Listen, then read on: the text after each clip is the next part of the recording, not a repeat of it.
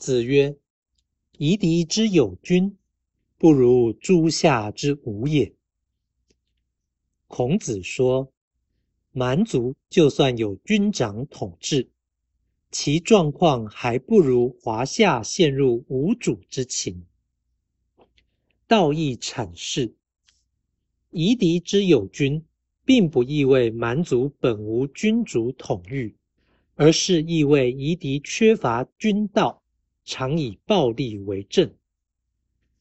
不如诸夏之无也，意味。”不如诸夏之无君也。如果将此处的“无”解释为灭亡，虽然全文意旨似乎仍可成立，但过于夸张，反而有失义理。此言表示文明的意义极为重大。野蛮的部落即使武力高强而社会团结，其精神价值。仍不如衰颓的先进国度。